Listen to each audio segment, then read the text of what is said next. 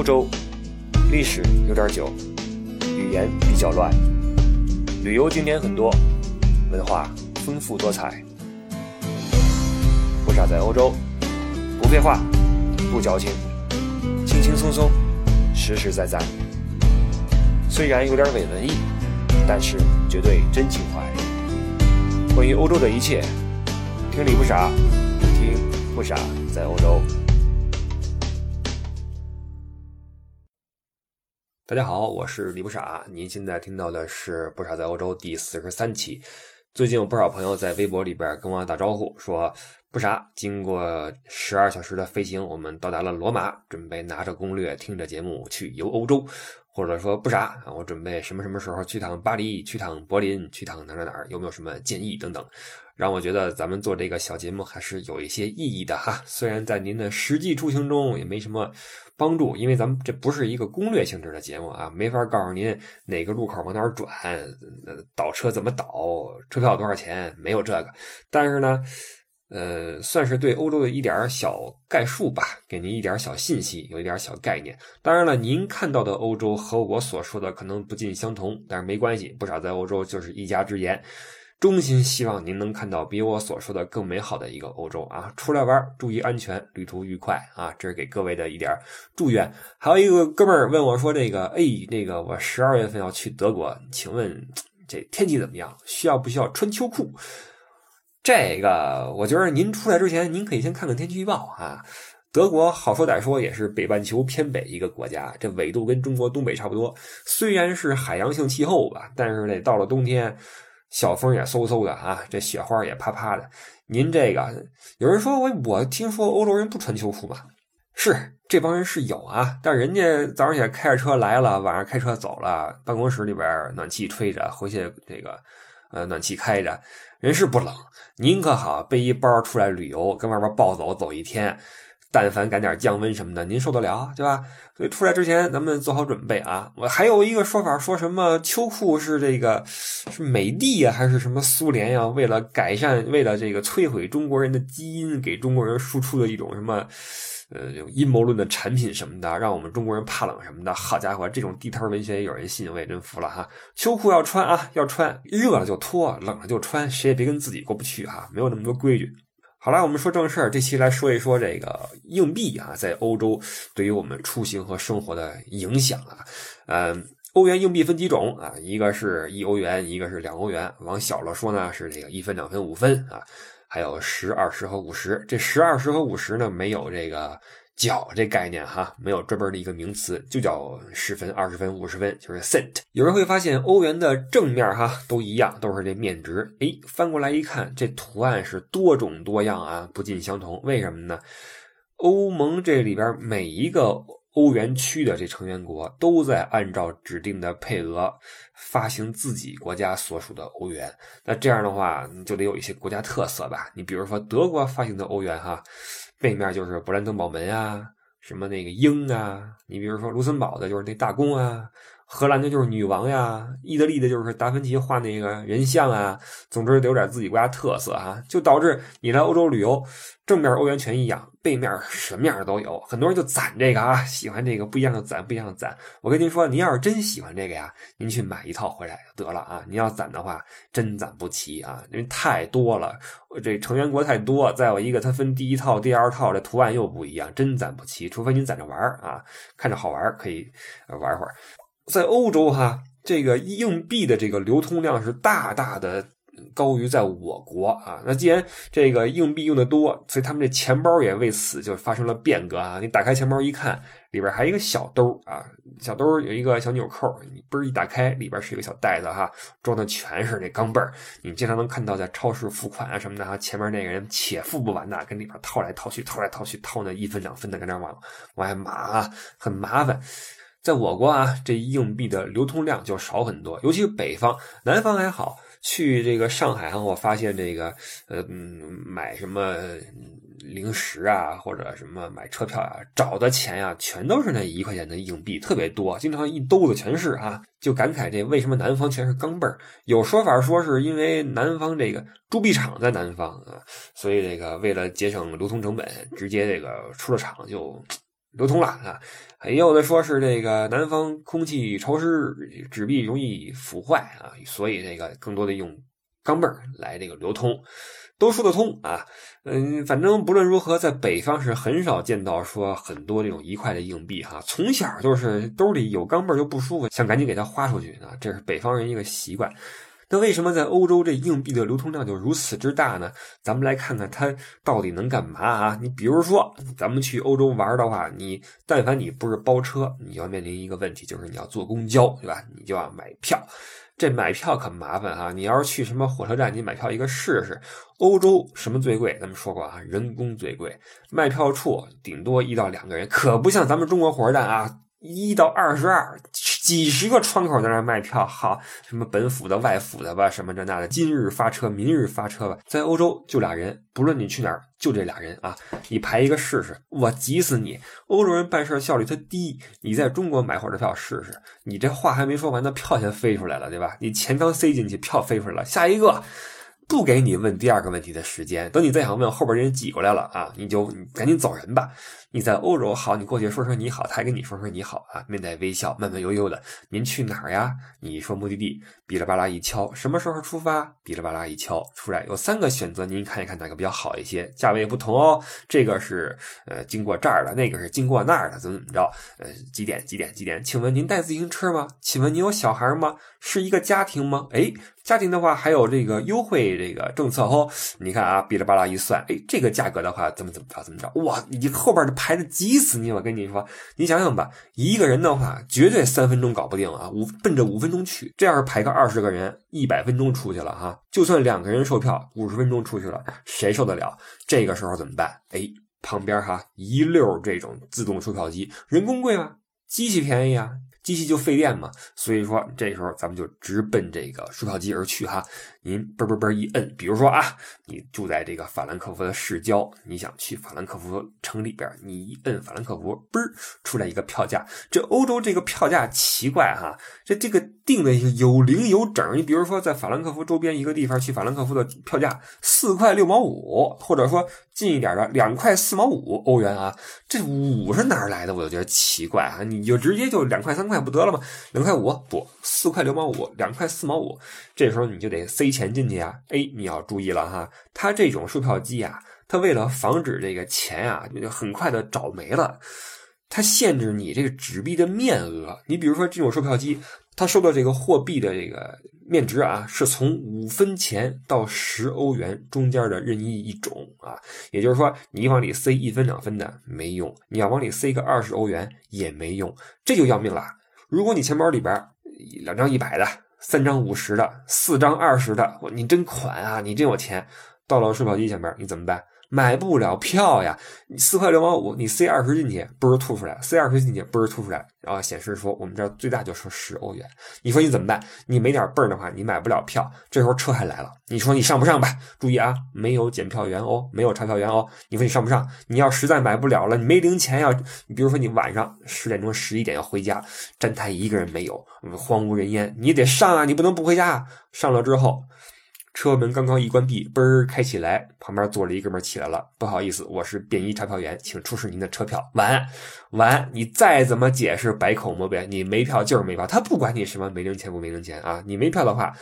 六十欧元出去了，这就是在这边坐车的一个苦恼啊！你要是没零钱买票的话，急也急死你，旁边也没人给你破钱，你知道吗？你说你怎么办？有人说我拿着这钱去旁边找个店破一下不完了吗？您想到容易，欧洲这边小国寡民，坐车坐出去几站，边上了无人烟，你知道吗？下了车之后，什么旁边什么都没有，尤其晚上八点钟以后，商店全关门，也没有那种什么小卖部，什么 Seven Eleven 二十四小时给你工作，没有，人家早收摊了。我跟你说，街上一人没有，你说你找谁破钱去？要了亲命了。同时说一句哈，来欧洲旅游的话呀。这个我们尽量拿零钱来，不是说那个几分几分的啊，你尽量拿点五十欧元、一百欧元来。当然了，我们在来欧洲之前都会去这个什么中国银行去换这个外币啊。这银行也讨厌，全都给咱们换那五百欧的那个大票，导致很多游客一下飞机，好掏的都是四五张五百欧。你说你怎么花？我不跟你夸张啊，欧洲人自己都很少见到五百欧元这票。欧洲人是很排斥用现金的，工资都是拿卡去领，出门的话直接刷信用卡，直接刷银行卡。哎，同时说一下啊，刚才那售票机，有人说我刷卡行不行？不行啊，不接受信用卡，只接受这个欧洲本地的银行卡。那作为游客，你肯定没有啊，你肯定没有。那我我们从中国银行换了一些五百欧元过来，哪儿花去呀？花不出去。有些人下飞机之后，哎呀，想抽烟，买打火机去。拿一打火机两块钱，嘣儿掏张五百出来，给人吓一跳，你知道吗？怎么找你？人好，今儿刚开业，找你个四百多块钱，没有。这五百欧在欧洲已经是巨大一笔一笔钱了，你知道吗？欧洲人他们自己都很少用。你看这个高速路上啊，这收费站他们会给你明文告示，我们不收两百欧和五百欧的货币。一是找不开，再有一个他们怕收假钱啊。这欧洲人曾经有一个德国人跟我打赌，我说不可能。欧元没有五百面值的，最大是两百，你就知道他们对自己货币这个大片的认知程度啊，自己用不着。经常我们中国旅游团一来，一掏好手里边一沓这五百欧元，欧洲人都看你说哇，这大富豪嘛，太有钱了，这个就这辈子没见过五百欧，你知道吗？好，你拿拿十张出来，这受不了啊，知道吗？这五百欧是花不出去的。咱们来欧洲玩换钱的时候，尽可能的往小了换啊。中国银行也是讨厌，包括现在欧洲这边对五百欧也是这个有意见。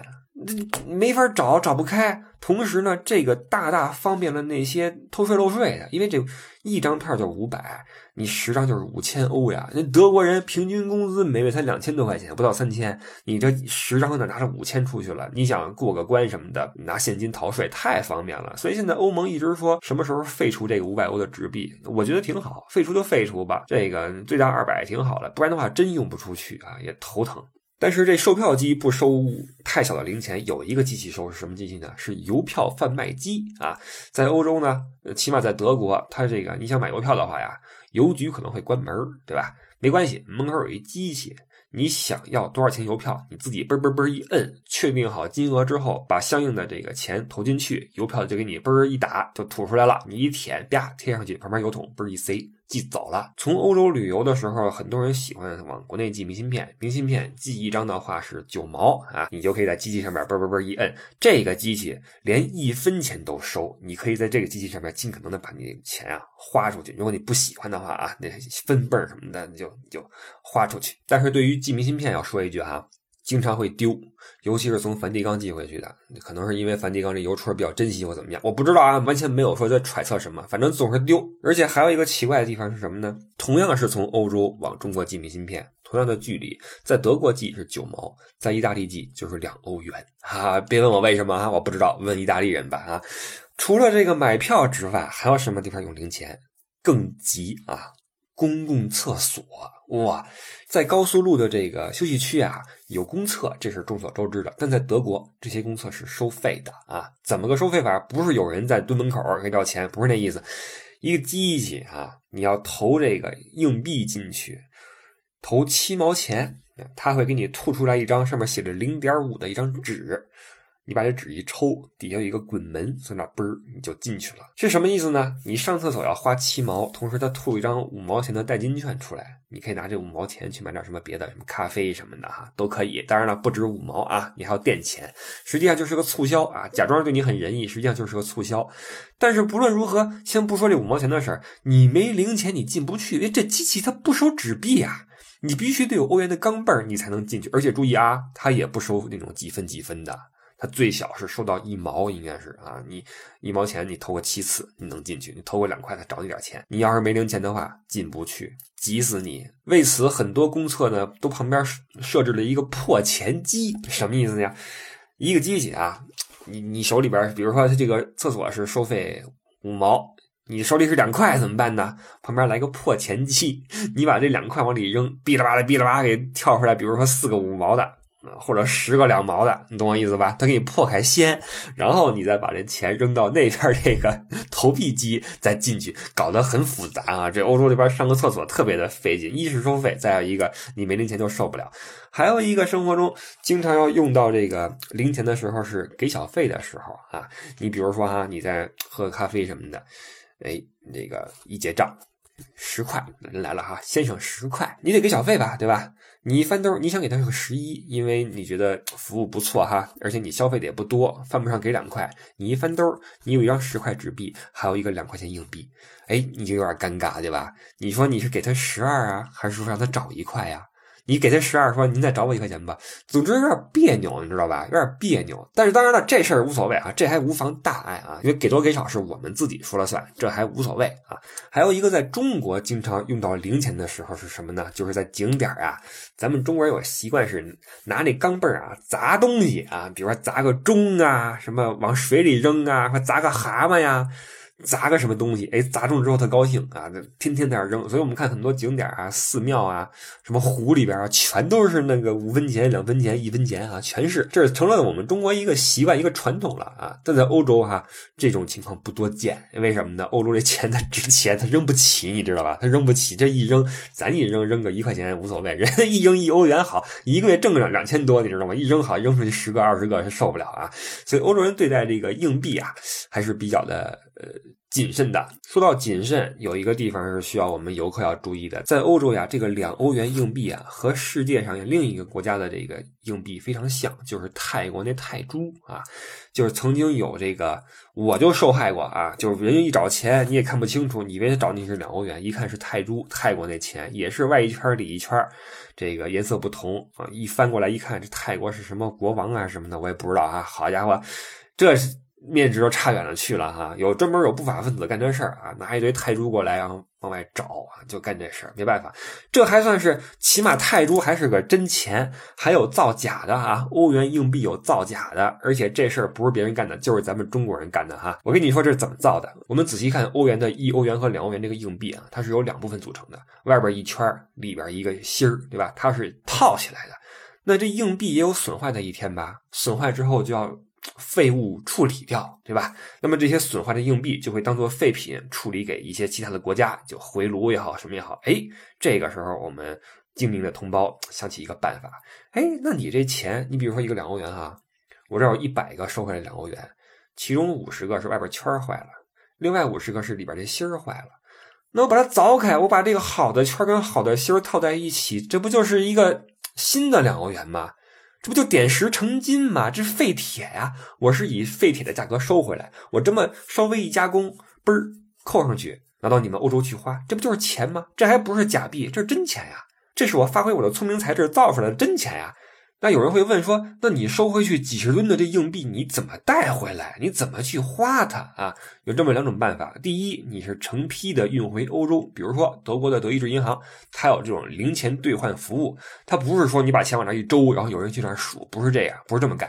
它有机器，你把一袋钱往机器里边一扔，那机器就跟那筛沙子一样，咔啦咔啦咔啦咔啦，开始开始筛，开始开始抖啊，抖半天。然后给你一个数，不就把那个存进去了，机器就筛进去了。它不是有人在看，就算是人在看的话，也是先收回去之后，然后再慢慢的再抽查，看看钱有没有什么问题。等看到也晚了，看到也晚了。还有一种办法就更恶劣了啊！在我国的国内有一个非常有名的电商网站，不说你们也知道是什么，在上面有公然出售这种。加工过的这种货币的，我不能说它是假币，它是真钱，但是是这种非法加工得来的。他用这个好的部分拼成一个真钱，在网上公开售卖。当然了，这个与人民币的汇率比的话，是给你极大的优惠。毕竟它这个钱是非法的来源。就有中国游客从中国的这个网上把这个欧元买来，拿到欧洲来花。那有一些是有问题的，花不出去，它这个烂的不行了。然后是怎么回事？一查，中国有卖假的。你要说你这个网站上有些假货什么的，我都不说你。你说我们中国处在一个发展阶段，很多人图便宜，假货有市场，你支持这些人公然贩卖假货，我都不说你什么。你在上面公然贩卖假币，你要脸不要脸？真让人受不了啊！哎，说回来啊，说回来，这个欧元这么造假是怎么被发现的呀？最后在一个空姐身上被逮着了，拎着一个箱子，巨沉无比，海关抽检一看。那个登机箱里面全是欧元硬币，一欧元、两欧元的，怎么回事？支支吾吾答不出来。一审不得了，是一个大的一个一条龙团伙，然后通最后通过空姐往这个欧洲来，这个利用职务之便把这个硬币带过来，然后去德意志银行存进去也好，或怎么也好，前前后后造了二十七吨这样的硬币出来，涉案的金额达到六百万欧元。等于说。组了六百万欧元的这硬币出来花掉了，你说这事儿干的哈，直接就给判了。当然这事儿这个案子后来好像还有点曲折，就是没有判那么重，因为这东西你说来说去它是真钱，等于是一个法律真空地带，你知道吧？就很头疼。最后好像判的也不是很重，就又给放了还是怎么样？不知道啊。这个事情现在有没有得到一个好的监控，我也不知道，也不知道还有没有人继续用这个办法来组这个新的欧元出来。至于现在欧盟如何处理这些废旧的货币，我就不知道了。但是过去确实是有过如此大的一个漏洞啊。OK，以上是关于在欧洲旅游和生活，我们兜里必须有一些欧元硬币的理由啊。记住，你兜里边塞一个五百欧元不叫有钱啊，那叫窘迫啊，那会很尴尬。兜里边你有一些二十的、十块的，同时有一些一块两块的、五毛两毛的，这才叫舒服啊！去哪儿都能够应对各种突发状况，不论您是突然需要一张车票，还是就突然要有内急，还是要付小费，还是要打发要饭的，还是说怎么样？同时啊，我们也要注意提防鱼目混珠的泰铢，提防由国内贩运过来的。这种造假的欧元，同时有人说我玩到最后手里边剩一把钱怎么办？一把硬币也好办，去个超市买点什么乱七八糟零食，因为这里的物价呀，基本都是什么一块两毛九、三块四毛九，都是这个数。你买一些零碎，算好钱，全部用硬币来付，立刻就爽了啊！钱包立刻轻了半斤，剩下的块八毛的，你就给个街头艺人。给个要饭的，往那个钱杆里一扔就完事儿了，一身轻松回国，或者说您干脆带回去。欧洲我敢打赌，您来一次之后，肯定还会再来第二次，留待下次继续来花欧元，继续来进行您的欧洲之旅，这也是一个不错的选择。好吧，这个是关于今天的话题，感谢您的收听。节目之外和我的沟通互动，以及如果您想看更多的旅游照片、旅游视频的话，请登录新浪微博李不傻。咱们在喜马拉雅上面的节目一周最多一到两期，但是在微博上面我们可以经常来互动、来聊天。好了，这两天因为又在团上，呃，比较匆忙，所以不说很多啊。下一期等到休息之后，准备给各位好好聊一个新的故事。旅游说了很多了，该说一些具有情怀的内容了。好了，感谢您今天的收听，我们不傻在欧洲第四十四期再见。祝您新的一周生活愉快，拜拜。